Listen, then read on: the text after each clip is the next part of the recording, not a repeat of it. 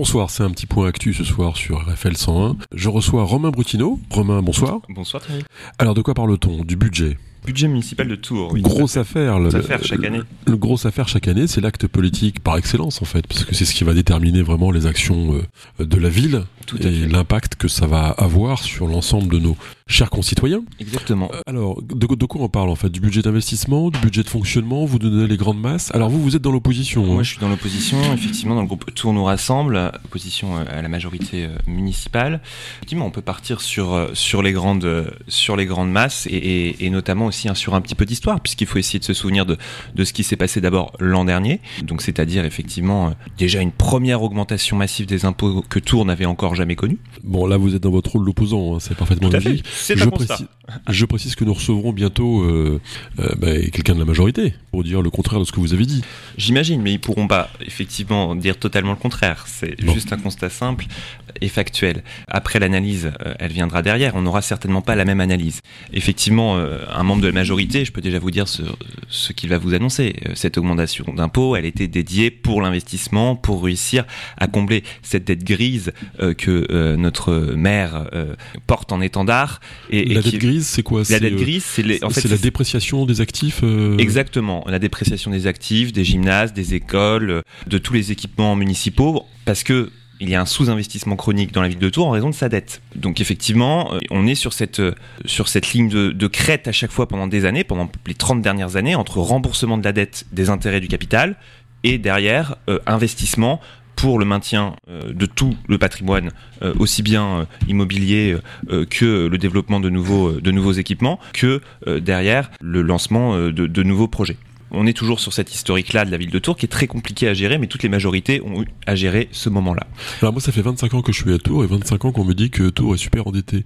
Donc Oui, à un sûr. moment, j'ai commencé à me dire, mais euh, d'où ça vient? Mais- Bah, c'est pas compliqué, ça vient de Jean Royer. Ça vient de Jean Royer, effectivement, d'une- part, mais ça aurait, Vinci, ça la aurait dû être, hein. ça aurait dû être quand même être euh, remboursé depuis. Après, il y a une majorité qui a décidé de faire des emprunts in fine pour repousser cette échéance. Ça, c'est Jean Royer qui a fait des emprunts in fine. et après repris aussi par derrière par la majorité Jean Germain Jean Germain les a amortis au contraire. et les amortis et puis vous avez aussi les taux euh, après euh, Les taux variables les taux variables Oui, ça c'est autre chose. ouais. et les swaps toxiques qui ont été pris sous la majorité de Jean Germain pour réussir à étaler dans le temps à l'époque ces remboursements.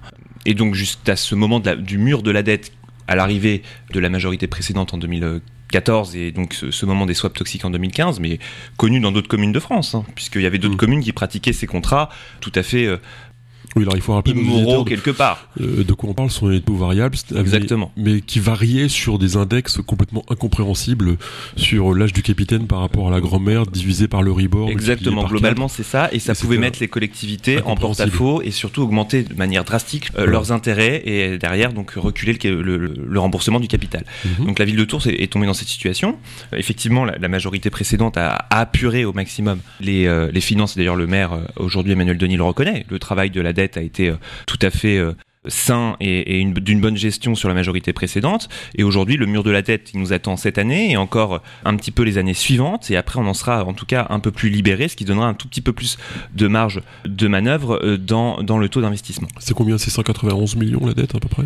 Oui, on est tombé sous la barre des 200 millions euh, récemment. Euh, et effectivement, maintenant, euh, en tout cas, une nouvelle stratégie, là aussi, qui différencie en tout cas de la, de la majorité municipale, qui a annoncé, euh, le maire l'a annoncé pendant les vœux, son choix de ne plus réduire la dette, de la maintenir. Alors, bon, j'ai du mal à comprendre comment on maintient une dette entre, euh, sur, un, sur, sur 190 millions ou 200 millions, on ne sait pas trop en- exactement. En conseil municipal, d'ailleurs, il n'a pas réussi à répondre à cette question. Entre l'adjoint et le maire, il y a eu des contradictions entre 180, 200, bon, voilà, il y a juste 20 millions d'écart entre les deux, c'est quand même très conséquent, puisque, par exemple, pour donner un titre d'illustration, le travail de 6 ans de la majorité précédente, c'est 36 millions de désendettement. Un petit gap de 20 millions, c'est quand même pas grand chose. Une paille par rapport à tout ça, c'est quand même conséquent. On peut pas le rembourser du jour au lendemain. Donc euh, on voit déjà qu'on est dans, dans un certain flou euh, sur, sur ce volet de la dette et un changement de stratégie, puisqu'on on ne va plus être dans cette stratégie vieille de 30 ans, effectivement, que vous décrivez, de- d'essayer de réduire cette dette très conséquente de la ville de Tours. C'est un choix. Ils ont dégagé effectivement un emprunt de euh, 55 millions euh, maintenant, il y, a, il y a un peu plus d'un an et demi, qu'ils souhaitent euh, injecter dans, dans- Dégagé au sens de souscrit. Ils ont souscrit, voilà, qui va se. alors, sous plusieurs tranches, de- exactement, Ça, de c'était 55 l'année millions, un peu plus d'un an. Il y a un peu plus d'un an. Euh, quand les taux étaient bas, effectivement, ça, ça pouvait être l'occasion. euh, un tel emprunt, ça, peut se discuter, pour dégager des investissements sur la ville. Aujourd'hui, on va se retrouver dans un moment où on voit bien que l'inflation est là, que l'augmentation d'impôts de l'année dernière est déjà absorbée par les, différentes, les différents coûts qui ont explosé, le coût énergétique évidemment, qu'on subit tous au quotidien, mais aussi la réévaluation des fonctionnaires qui est par le point d'indice qui a augmenté, que les collectivités ont subi, certes, mais qu'il fallait bien augmenter. Donc il fallait bien dégager aussi les moyens pour le faire. Et d'ailleurs, il y a eu les grèves qu'on a tous vues, euh, tant à Tours qu'à Tours Métropole, euh, sur le sujet. Et donc vous avez effectivement cet effet ciseau qui est en train de se diriger entre des moyens qui sont en tout cas déjà consommés, une capacité d'investissement qui n'est toujours pas là puisque la dette est toujours existante et le mur de la dette arrive. Et derrière, une volonté de le faire impérativement maintenant. Je suis relativement convaincu que cette année, certes, il n'y a pas d'augmentation d'impôts. L'année prochaine, on va recommencer. En tout cas, la majorité va revoter une augmentation de la taxe foncière pour réussir à s'en sortir très probablement. Mais qu'est-ce que vous reprochez en gros à cette majorité municipale par rapport à ce budget? Parce que là, c'est un état de fait qui date, en effet, comme vous l'avez souligné depuis de, très longues années. C'est ce changement de stratégie. C'est ce qui n'a pas été fait que vous reprochez plus Alors, c'est ce changement de stratégie et c'est surtout la rupture de la parole donnée. Moi, je m'attache beaucoup. Alors, certes, les, les, conditions varient dans le temps, mais je m'attache beaucoup à nos engagements qu'on prend devant euh, les Tourangeaux au moment du programme, au moment des élections. Et quand on écrit noir sur blanc qu'on n'augmentera pas les impôts, quand au bout de deux ans on le fait, parce que là, on a augmenté les impôts. L'an dernier, tout à fait. Dernier. tout à fait. Avec la revalorisation des bases, vous êtes à 17 points. Et cette année? Cette année, non. Cette année, non. Qu'est-ce que vous proposez en gros? Déjà, au lieu d'augmenter tout de suite les impôts, il y a aussi des synergies à faire dans les services. Vous avez des synergies euh, et des, des recherches d'économie à faire dans d'autres villes aux alentours. En prenant euh, une, par exemple, d'une dimension qui est quand même certaine, c'est jouer les tours. Vous n'avez pas d'augmentation d'impôts, vous avez une recherche de, l'économie dans la mairie pour réussir à supporter les coûts qui peuvent être les coûts énergétiques aujourd'hui ou en tout cas euh, la revalorisation du point d'indice. Donc c'est deux stratégies différentes. Est-ce qu'on la fait porter sur les Tourangeaux ou est-ce qu'on fait aussi une recherche d'économie? Est-ce que c'est impérativement le point d'équilibre pourrait être trouvé dans tous les cas? Pas aujourd'hui. Comment on fait ces économies? Vous avez euh, plusieurs matières. Euh, après, sur la, sur la gestion des services en eux-mêmes, euh, typiquement euh, avec la métropole, des points, de, des points de convergence qui peuvent être faits, des, des mutualisations qui peuvent être organisées. vous avez aussi des recherches de partenariats un peu plus accrues. Et là, on pourra revenir sur le cas du Grand Théâtre, par exemple, typiquement, où effectivement, le problème, il est connu depuis le début sur le Grand Théâtre. On, on l'a averti depuis le début. dès le début du mandat municipal, sur l'un des tout premiers conseils municipaux, Christophe Boucher à l'époque avait alerté Emmanuel en disant ce sera l'un de vos objectifs du mandat, c'est de faire transférer une partie mmh. de la gestion du Grand Théâtre à la métropole, réinvestir avec la région. Il faut que vous trouviez des partenaires pour libérer les capacités de la ville de Tours. Aujourd'hui, on est dans un, dans un, contexte où le Grand Théâtre est, est dans une situation de crise, très clairement. Et parce qu'on se retrouve sur un budget contraint et la ville n'augmente pas sa subvention municipale alors que c'est la première tutelle, le premier pourvoyeur de fonds du Grand Théâtre. Mmh. La majorité précédente avait fait le choix d'une augmentation de 540 000 euros ce qui est quand même conséquent. Euh, aujourd'hui, est-ce que ça doit être forcément la ville de Tours qui doit amener? Peut-être pas, mais en tout cas, elle doit donner un signe pour aller créer le tour de table et en tout cas lancer une négociation sur le grand théâtre. Sans quoi, euh, c'est les musiciens et l'orchestre qui, euh, et puis le personnel du Grand Théâtre qui fait les, qui fait les frais de tout ça.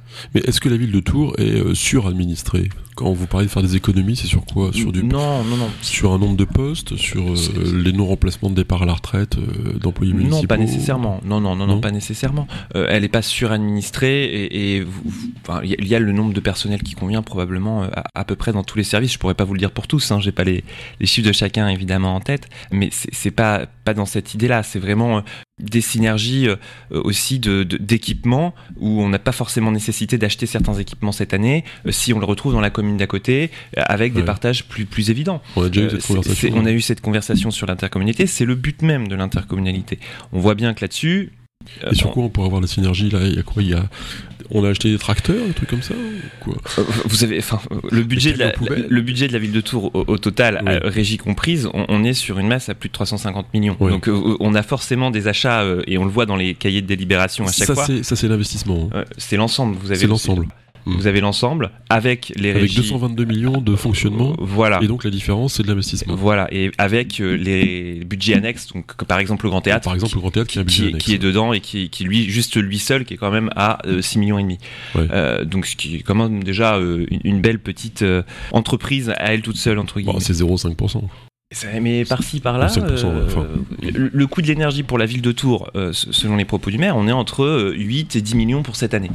Donc effectivement, euh, il faut aller chercher des économies d'échelle qui sont vraiment massives. Alors, est-ce que c'est la seule réponse? Probablement pas. Est-ce que, euh, comme je vous le disais, est-ce que l'engagement en lui-même de ne pas augmenter l'impôt, pris face à des réalités D'autres villes vont le faire. D'autres villes en Indre-et-Loire, là, le font cette année. D'autres villes en France le font. On le voit Paris qui l'a augmenté de manière très massive. Mais pour réussir à enclencher son programme. Est-ce que ce moment-là, on ne pouvait pas l'instaurer dans un dialogue avec le citoyen Est-ce qu'on ne pouvait pas faire Vous avez la municipalité de Saint-Cloud dans ce sens-là, qui fait, au-delà du budget participatif, qui fait euh, son budget primitif, enfin en tout cas euh, la construction de son budget par différentes réunions avec les citoyens pour lancer euh, les moments de concertation sur les grands projets qui seront orientés chaque année directement avec les citoyens. Mais ça marche pas ça. Comment ça, ça marche pas Les budgets participatifs, vous m'aviez expliqué que ça marchait ah, pas. J'ai jamais dit que ça marchait pas. C'est pas vous ah qui m'aviez dit ah que ça non, marchait pas, pas moi ça. Non, non, je, suis dans le comité de suivi et tout. Non, non, je peux vous assurer que je suis plutôt convaincu par la chose. Je dis juste qu'il faut attendre la réalisation pour être sûr que celui-ci fonctionne. Nuance. Non, parce que ça, ça c'est un truc très important, c'est un sujet sur lequel on peut revenir, mais le budget participatif, dans quelle mesure le citoyen s'implique-t-il dans la construction du budget global de la ville?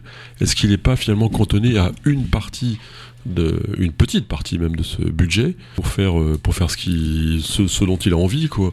Mais on ne le mêle pas forcément à la construction de ce budget primitif. Exactement, et c'est pourtant là que se décide l'ensemble des investissements euh, majeurs pour la ville et, des grands projets qui vont intéresser le citoyen. Et effectivement, à 500 000 euros, aujourd'hui dans la ville de Tours, le budget participatif, c'est anecdotique. C'est symbolique. Sur des projets qui vont toucher euh, certaines personnes qui vont les porter, c'est important.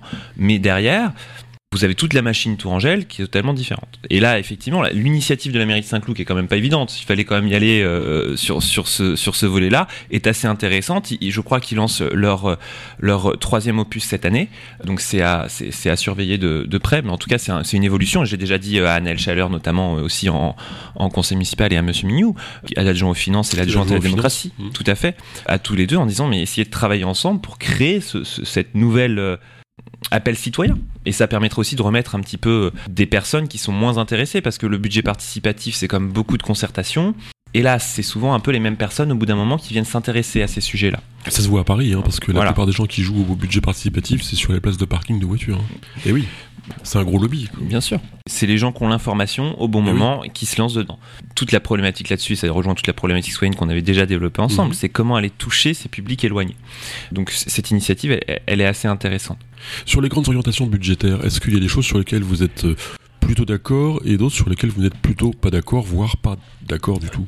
Alors plutôt d'accord. Euh, de toute manière, il y a le suivi des, actions municipales euh, traditionnelles qu'on ne peut que valider, qui sont des héritages des mandatures passées, qu'on voilà euh, valider leur leur efficacité. On peut penser voilà à la foire de Tours en, matière de commerce. On peut penser à la guinguette pour le volet plus plus festif et culturel. Et voilà des actions qui fonctionnent et qui de toute façon seront conduites d'année en année. Là, il y a rien à dire. Et c'est normal. C'est une sorte de co-construction. à côté de la guinguette, ils ont des trucs à dire. Hein?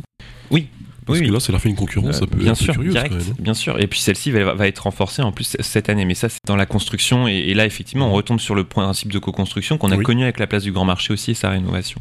Comme quoi il faut toujours, euh, et c'est pas toujours les mêmes qui participent, mais euh, sur des volets un peu plus de, désaccord forcément, euh, je, laisserai les volets d'accord à, mes collègues de la majorité, mais sur des volets de désaccord, moi je suis forcément très, très attentif au sujet culturel, et, et quand on a un budget qu'on avance en hausse, mais qui en raison du fonctionnement, comme je le disais, en raison du personnel. Hein. Ça n'a échappé à personne que, que la revalorisation du point d'indice, on l'a entendu euh, de manière forte, c'est-à-dire revalorisation du, salaire des fonctionnaires de la ville et puis des satellites.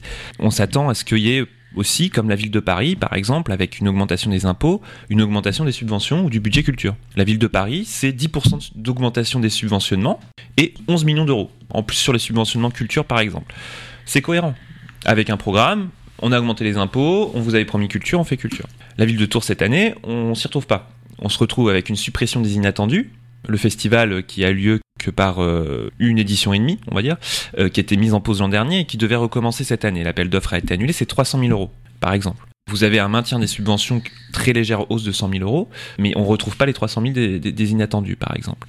Et à côté, comme je vous disais tout à l'heure, le maintien de la subvention à l'identique du Grand Théâtre, alors qu'on sait qu'il y aura besoin d'une aide d'urgence, que la mairie a déjà débloqué 300 000 euros d'urgence environ un peu plus à la fin d'année. Il marche pas ce grand théâtre C'est difficile, c'est pas ce grand théâtre, c'est les opéras en France qui ont un problème de, de retour du public. Bah oui. voilà. C'est quoi cette idée euh, d'avoir un opéra comme ça en plein centre, dans une salle de théâtre qui ah, devrait... Ça, vous. Enfin, j'en sais rien.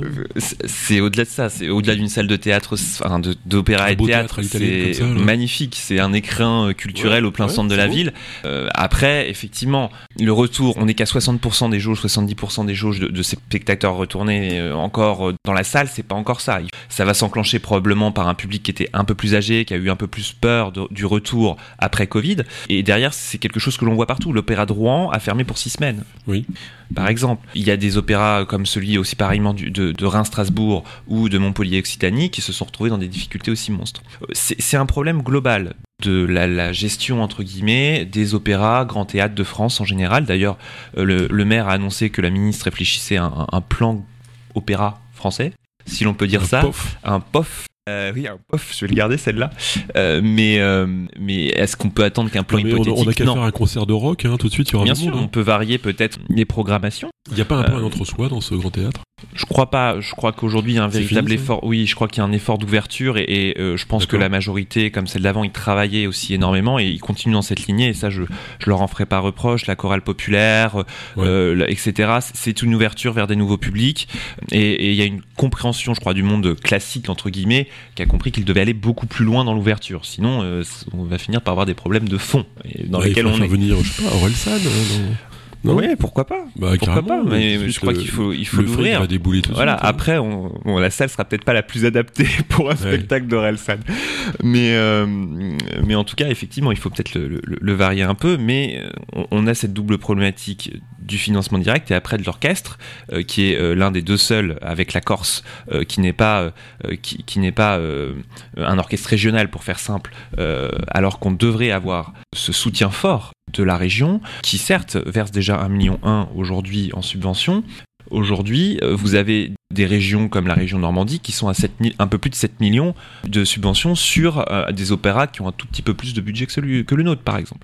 Millions pour un opéra Sur une région où vous avez un budget qui dépasse les. Fait cher, la note de musique. Oui, mais sur un budget qui est, euh, qui est, qui est la région centre, on est à plus d'un milliard et demi de mémoire. Donc la région Normandie, on doit être un tout petit peu plus, on doit être à près de 2 milliards c'est comme je vous le disais tout à l'heure, c'est finalement n'a pas la même échelle. Mm. Euh, et pour une grande salle symbolique, un, voilà cet écrin de culture vraiment au centre de Tours et, qui a une histoire. C'est un, c'est quelque part c'est une première opération aussi de co-construction le Grand Théâtre.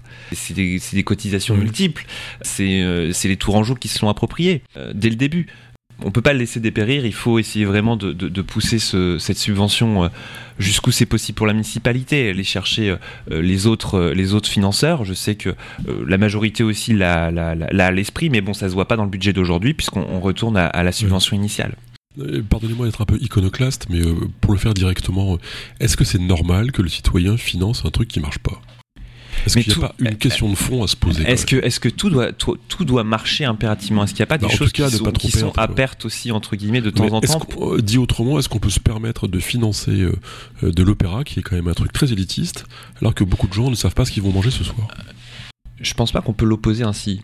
Euh, je pense pas. Euh, parce que vous avez aussi le budget CCAS qui est là pour ça, pour le, pour le volet plus, plus social, et on l'oppose pas pour autant au budget du grand théâtre.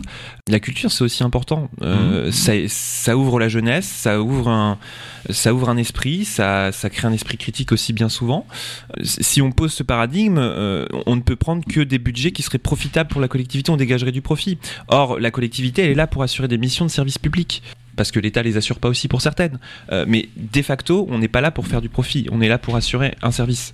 Donc effectivement, le Grand Théâtre, il est là pour donner une dimension à la ville de Tours, parce que c'est la ville de Tours, mais euh, ouvrir sur euh, un public classique, aujourd'hui, comme on le disait, il faut qu'il aille plus loin, très certainement pas nécessairement dans la recherche de profit. Et pourtant, Dieu sait si les équipes de Grand Théâtre cherchent absolument tous les financements. L'ouverture du mécénat, euh, l'ouverture effectivement euh, des, produits euh, logotés Grand Théâtre ou ce genre de choses, c'est une innovation dans ce milieu-là aussi. Et il y a une mise en mouvement et je pense une compréhension qui est faite sur ce, sur ce volet-là et notamment aussi avec la municipalité aujourd'hui. Et c'est bien.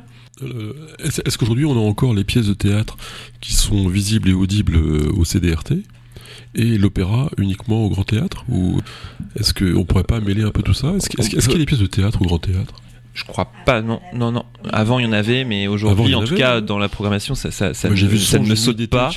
Euh, ça, ça ne me saute pas euh, pour le moment, en tout cas pas cette année aux yeux, je crois pas dans la programmation, j'essaie de me souvenir, mais non, pour le coup, je crois pas cette année. Euh, mais oui, effectivement, c'est faut, l'ouvrir vers d'autres. Vous avez eu Cyrulnik qui était venu une fois Ouais. au Grand Théâtre où c'était probablement aussi un début de lancement un peu un, un peu différent. Euh, il faut se réapproprier cette salle dans toutes ses dimensions Oui, et pas ouais, que ouais. effectivement lyrique ou pas que classique. Euh, mais je pense que là-dessus, c'est quelque chose que le Grand Théâtre a vraiment à l'esprit aussi. Mais il n'y a pas que la salle du Grand Théâtre, c'est pas le Grand Théâtre tout seul, il y a aussi l'orchestre à côté qu'il faut vraiment euh, euh, qu'il faut pas oublier. Voilà. Combien ça coûte un orchestre? Euh, en personnel, euh, rien. on est euh, donc budget du Grand Théâtre, on est à 6 millions des Oui. Personnel, je veux pas vous dire de bêtises de tête, mais je crois qu'on est oui sur quelque chose de près de euh, 4 à 5 millions. Wow. Euh, donc Ça en fait des abonnements 10 heures, hein, ça, en- fait du ça fait du chiffre. Je crois que c'est le plus gros chiffre hein, de, de la masse de l'entretien du Grand Théâtre. Euh, donc effectivement, c'est ça la, pro- la problématique principale aujourd'hui. Elle est là. Euh, c'est pas l'entretien en lui-même. Même si on aimerait tous qu'il soit rénové, que notre ange il soit il soit fixé, que euh, que les peintures soient belles, euh, Mm. que les, les voilà que les stucs à l'intérieur soient, soient tout propres. Euh, mais là, c'est pareil. On est sur un budget de rénovation à, à 20 millions d'euros. Alors on a parlé de la culture parce que c'est votre sujet de prédilection, Romain Est-ce qu'il y a d'autres sujets euh, de, ce, de ce budget 2023 qui vous semblent nécessaires de développer au- pour nos auditeurs? Les- les- C'était les axes principaux euh, de la dette et effectivement de, de- des impôts fonciers euh, qui, moi, me semblent vraiment comme des marqueurs de rupture euh, par rapport à, à- à 30 ans de gestion précédente euh, et même avant, où, où c'est vraiment, je pense que les, les Tourangeaux doivent en prendre conscience, c'est un changement de cap. Effectivement, on dit d'accord, on endette cette année pour investir et pour créer euh, des nouveaux équipements et réinvestir, mais qui paiera cette dette au bout d'un moment? Mhm. C'est toujours la même histoire. Donc 200 millions pour vous, c'est trop là? 200 millions de dettes 200 pour la ville de Tours, oui, c'est trop. Il faudrait. Il faudrait descendre encore un petit peu. Qu'est-ce qui serait raisonnable à peu près?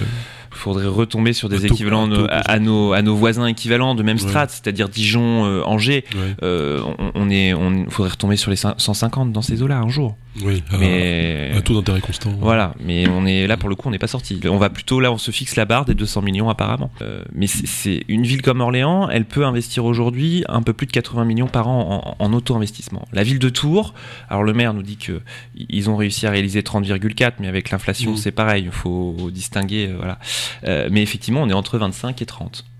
On a euh, quand même du euh, simple au triple entre deux villes de taille comparable. Alors Emmanuel Denis a beaucoup parlé en effet de la dette grise. Donc cette euh, dépréciation d'actifs en fait sur les équipements euh, municipaux, Euh, c'est une réalité aussi. Bien sûr, c'est une réalité. Donc il, il va falloir aussi un programme de rénovation, enfin tel qu'il a été présenté. Le Est-ce que programme. ça vous semble aller dans le bon sens? Bien sûr, mais c'est un programme de rénovation qui a déjà été présenté auparavant. Ouais. Sans vouloir, vous, interrogerez mes collègues de la majorité, mais c'est se glisser dans les chaussons de l'opposition, enfin de la majorité d'époque, qui avait préparé le plan, notamment école, qui, a été amélioré, des mots du maire hein, pendant les vœux d'ailleurs, puisque vous, vous le citiez pour les vœux, euh, il l'a lui-même dit, c'était lancé par la majorité précédente, on l'a amélioré. Euh, dont acte. Euh, et la plupart des projets qui, qui vont sortir euh, dans les deux prochaines années euh, sont des projets lancés par le- les, les municipalités précédentes. Et moi, mon interrogation aujourd'hui, c'est que je ne vois pas de projets qui sont euh, annoncés de manière structurante pour la ville. Des rénovations, des équipements Oui. supplémentaires. On prendra le cas euh, du CCNT, certes, vous allez me dire, c'est encore, mais qui, le CCNT, c'est forcément de la perte ouverte, mais c'est aussi un geste architectural dans un nouveau, dans un nouveau quartier. Euh, les casernes qui vont arriver. C'était un geste architectural, ça mettait la ville de Tours au niveau, euh, d'une scène un, un peu plus nationale. C'est l'une des 19 scènes de danse nationale. Ça, ça mettait un véritable écrin. Par exemple, projet euh, qui a été euh, redimensionné pour utiliser les, mots de- du maire, mais vraiment à la baisse.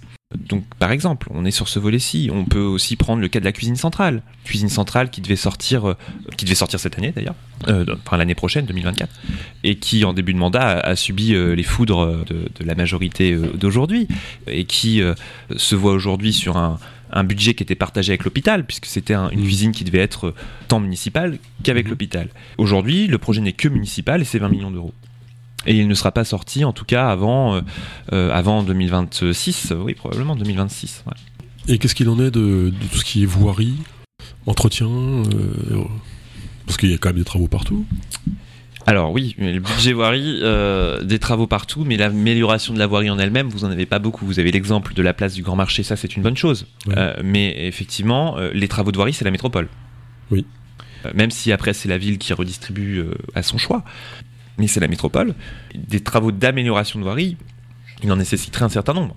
Pareillement, on a eu la place du Grand Marché, sur l'exemple de la place Châteauneuf, et c'est très bien.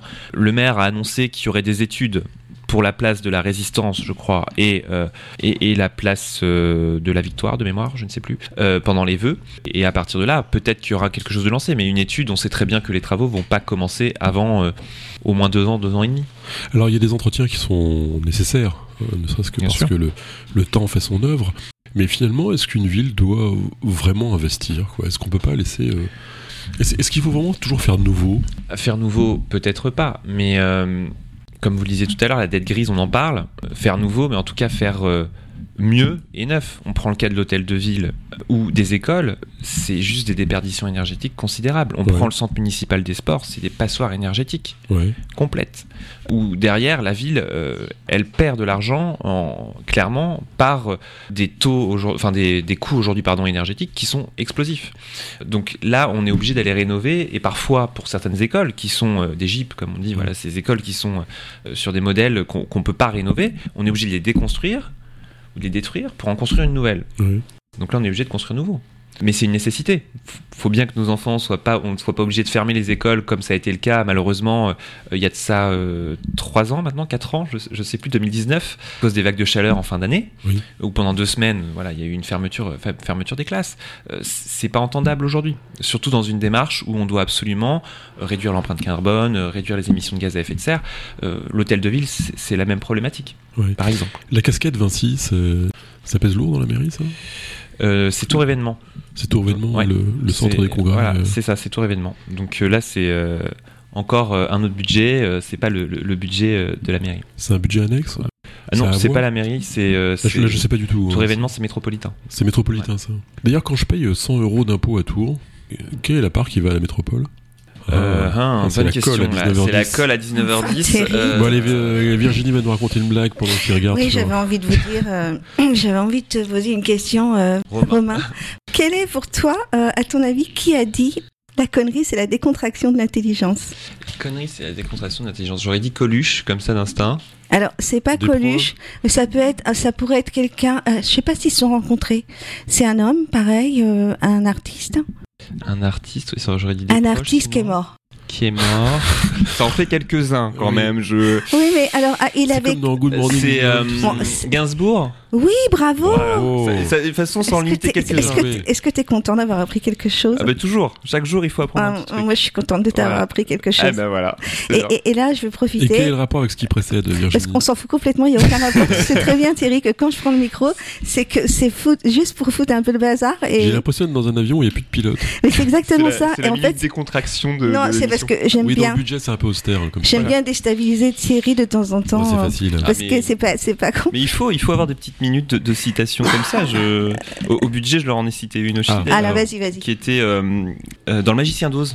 Ah, alors là, le magicien. Là, non. C'est une chanson d'Elton John. Non, je, je me lance pas. Euh, non, c'est pas, euh, c'est pas celle-là. aide-nous, aide-nous, vous voyez, euh, vous voyez quand Dorothy euh, arrive dans la cité d'émeraude, en Mm, fait. mm, ouais. Euh, justement, elle dit mais c'est merveilleux, tout est vert. euh, euh, je vais la retrouver d'ailleurs cette phrase-ci parce que je veux pas vous dire de bêtises. Bon, bah, moi, je vais vous trouver d'autres citations voilà, pendant ce temps-là. mais tout n'est-il pas vert demanda Dorothy, mais pas plus que dans n'importe quel pays et autre ville, répondit Oz. Mais quand tu portes ces lunettes, tout ce que tu regardes a l'air vert. J'ai Oh, mais trouvé cette citation. Bah, évidemment, euh, avec une Voilà. mairie écolo, c'est Ouais. normal. Ah, euh, pas- c'est Ah, trop ouais. facile. Ah, mais ça, ça traduit une certaine réalité.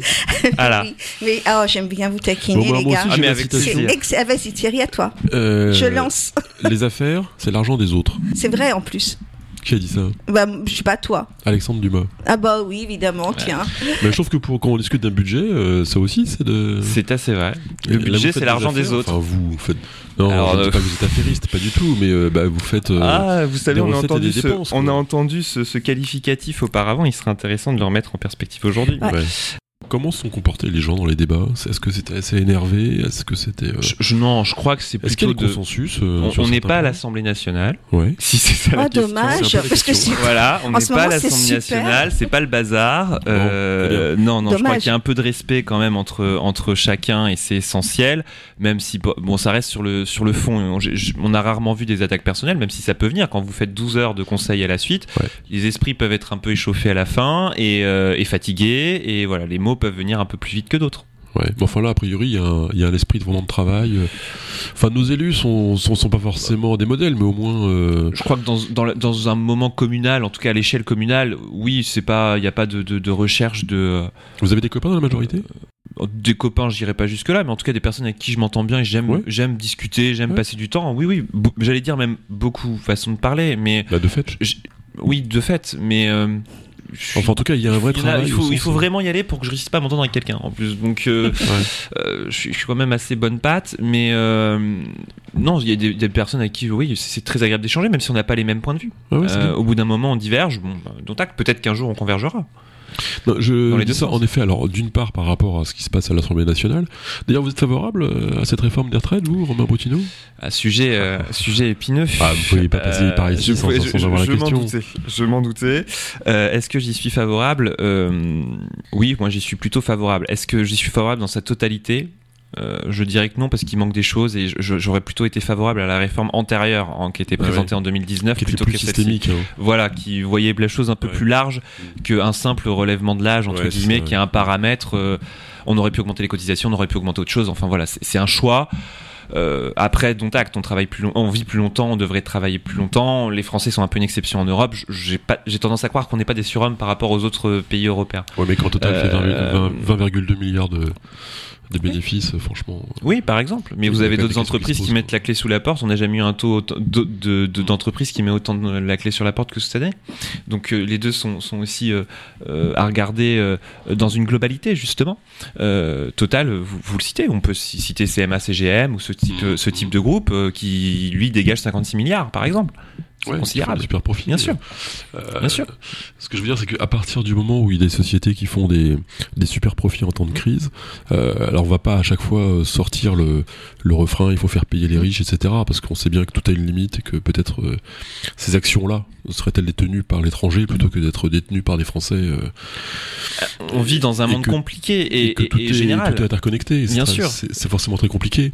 Mais globalement, euh, un seul chiffre, entre 80 ou 100 milliards euh, de fraude fiscale ou d'évasion fiscale. Oui, celui-ci aussi, il a rapporté à, Ouais, mais ça, c'est. il a rapporté une échelle. Vous- vous- Là, mais- ça emporte tout, quand Bien sûr, mais enfin, pour aller Pourquoi chercher pas toutes les fraudes fiscales, parce que pour aller chercher toutes les fraudes fiscales, enfin, euh, l'administration des impôts, elle est déjà bien présente. hein. quand vous demandez à certains commerçants ou autres le nombre de contrôles qu'ils peuvent aussi avoir ou d'entreprises, Ah bah elle est quand même oui, bien oui. présente. Ouais. Euh, donc, Mais pour les grands elle groupes, existe. au parquet national Et pour les grands groupes, le problème, c'est qu'on rentre, PNF, il y a personne. on, on rentre dans une illégalité, surtout. C'est des groupes qui se permettent euh, de, de payer des équipes, qui construisent des montages, Ouais. qui sont sur le papier et justifiables par des équipes de fiscalistes, et qui sont justifiables euh, jusqu'à une certaine limite, mais ça prend des années et des années au PNF, par ouais, exemple. c'est ça. Mais nous, pendant ce temps-là, on paye McKinsey pour savoir s'il faut mettre un numéro vert, quoi. Par exemple, mais, mais c'est c'est le cas aussi dans les, dans, dans les collectivités territoriales. Quand vous prenez euh, des, des, des AMO, donc des assistances à maîtrise d'ouvrage, Mm. pour euh, tout, tout sujet, pour, de, pour euh, la création d'un festival, sans vouloir lancer le sujet ici, par exemple, euh, pour, euh, pour des réflexions, c'est-à-dire qu'on on passe par, euh, un- par des extérieurs pour réussir à réfléchir à la mise en place, euh, la meilleure mise en place euh, d'un festival, par exemple, d'un festival culturel. Vous voyez bien auquel faisait référence, c'était celui Non. des inattendus euh, qui a été annulé par exemple. ah oui, non, Euh, d'accord, ok. Non, euh, mais parce qu'il y a, y plusieurs sujets. euh, pour Voilà, ça, mais là, par exemple, la mairie devait faire Ah oui. appel, à- voilà, et, et c'est pas le cas. Enfin, ça a été annulé plutôt. Euh, et- mais, mais ça, c'est de manière récurrente parce que dans un monde complexe que vous décriviez, on n'a pas forcément toutes les compétences aussi en mairie, malgré la masse de et en métropole et après en région. Et enfin, ça pourquoi, se et pourquoi ils s'adressent pas à des experts alors? Bah, c'est ça justement. Ouais, c'est c'est ça. par, euh, par Non, mais des vrais Mais c'est pas experts. gratuit. Mais voilà, ça coûte, euh, ça coûte un certain. Et, les- chiffre. et sur, et sur euh, par exemple, sur une ville de Tours, on a, on a des gens qui sont, euh, qui ont l'habitude de travailler dans ce domaine-là, de, mais qui, euh, qui vont pas euh, prendre spécialement de l'argent pour pouvoir donner des conseils. hein. Si on leur propose quelque chose en retour, euh, tu viens travailler avec nous sur euh, sur ce sujet-là, et puis on essaie de travailler ensemble pour euh, ton festival ou pour. euh, Oui, alors là, Virginie, on va tous finir en prison. hein. Ah non, Là, mais est- ce sont on des, est- ça s'appelle des- échanges de services. C'est ça, c'est ça. Mais je suis, tout Ça ne se négocie. Non, tout ne se, non, tout ne se négocie pas euh, dans les banques. Tout ne se- des accords tacites. on ne peut pas négocier tout dans des banques et on ne peut Bien pas sûr, négocier mais- Bah tout. si, parce qu'au euh, moins- au, moins l'argent ça se mesure. Tandis que là, les faveurs qu'on se ferait à se donner des conseils pour avoir Parce un que tu crois que ça marche. Parce que tu crois que ça marche pas comme ça déjà? Parce qu'il faut arrêter, il faut arrêter de se fermer les yeux et de faire semblant de croire que le monde est rose et que tout fonctionne tous. euh, non, ça fonctionne comme ça C'est un déjà. type de on le clientélisme qui a déjà été mis en place dans certaines mairies. Mais bien sûr. euh, et, et qui, bon, Mais ça peut très vite connaître des limites. Et- et- Voilà. Et Mais c'est pas grave, c'est pas grave. C'est comme ça que ça fonctionne. On le sait, on est au courant, on fait avec. Ce que je vais vous proposer, euh, c'est de faire une petite pause musicale. Voilà, moi je suis comme ça. hein. Je Bah, balance un truc et hop, c'est juste pour après. Bien, si on peut choisir le titre. Ah non, c'est impossible parce que Bon. là, c'est Serena qui décide. Elle dit Ah bah, rien, mais elle Et puis après, on décide. fera un petit mot de conclusion parce qu'il faudra libérer Romain. Mais c'est pour ça que je voulais faire une toute petite pause musicale avant la. Allons-y. Avant de... Allons-y, Serena. Merci.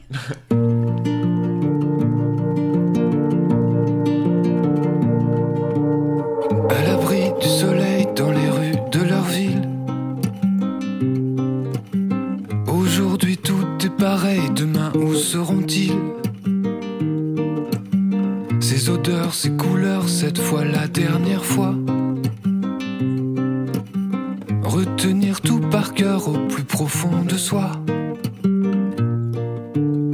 Il est avec son frère. Ils partent tout à l'heure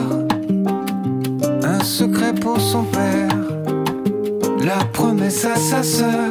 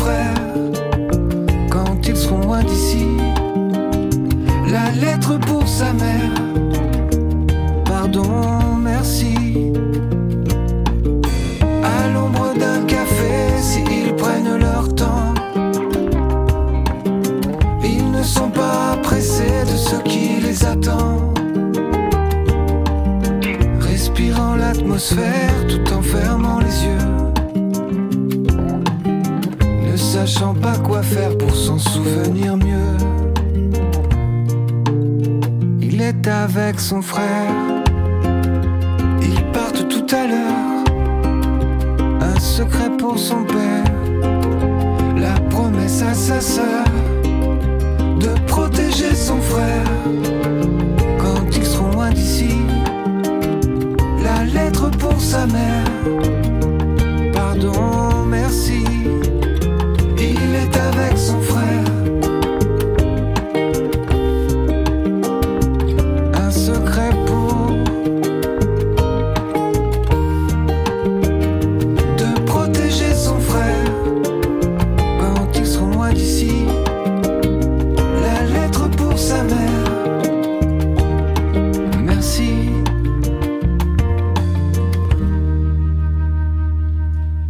Bah, J'ai envie de dire merci, Serena. C'était les Volos, euh, qui sont les meilleurs amis d'RFL 101, visiblement.